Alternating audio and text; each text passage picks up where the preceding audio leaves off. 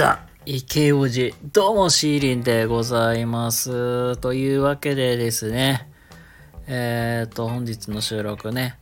公開収録を撮ってたんですけどもごめんなさい。間違いで消しちゃったんでもう一回撮り直してます。というので今日はねあのー、書かせてもらってました。えー、一人の時間も大事というテーマでお話をねしていきたいなと思います。というわけで、えー、今日もね、しばしお付き合いいただけると幸いです。はい、というわけで、えー、本日は、えー、一人の時間も大事というテーマでね、話すんですけども、なんか、ごめんね、なんか恋愛の話もね、なんか、ね、リンクしてるんちゃうかとか思われる方もいると思うんやけど、だから今日の話ってどちらかというと、まあ自己分析とか、なんか自分をなんか見つめ直すみたいななんかそういうなんか話に近いかなと思います。で、あのー、結論なんでじゃあ一人でいる時間大事かっていうと、まあ、自分が、まあ、例えば人生でこういうことしてみたい、ああしてみたいみたいな。まあ、何のために今しているんだろうな、みたいな。なんかそういうのも黙々と考える時って意外と一人でいる方が考えがつきやすかったりするかなと思うんですよ。まあなんだろう別になんかコーチみたいな人がおったりとか、うん、友達に相談してなんかきなんかなんだろうねヒントをもらうとか壁打ちするとかまあこれがね100%悪いわけではないんやけどなんか抑えててほしいなって思うのは意外と人人や他人と考えたことって案外自分の思ってた方向と違うところに行きやすくなってしまうなっていうとこなんですよ。言ったらさ、僕たち人間って社会的な動物やと思うんですよ。まあ、言ったらなんか集団っていうか、組織っていうものがあって、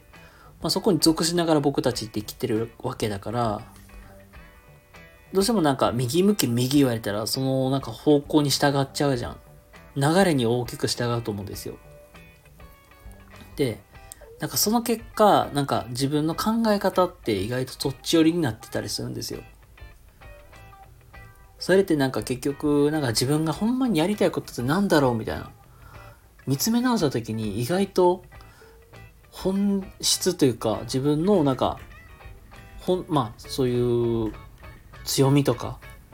やりたいことって意外と見つかりにくかったりするかなと思うんですよ。なので、あ、ほんまに一人で考える時間って設けてた方がいいかなと思うんですよ。まあ、これもなんか自分自身の、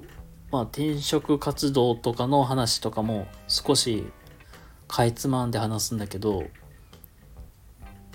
一人でね、意外ともう一回考え直した時って、意外となんか自分のなんか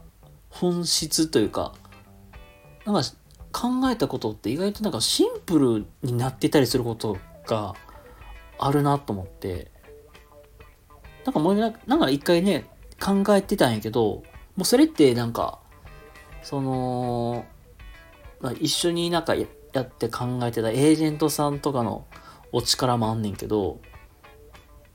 そのなんだろう、エージェントさんのお力借りて作っていた部分に関してはもう全然なんか、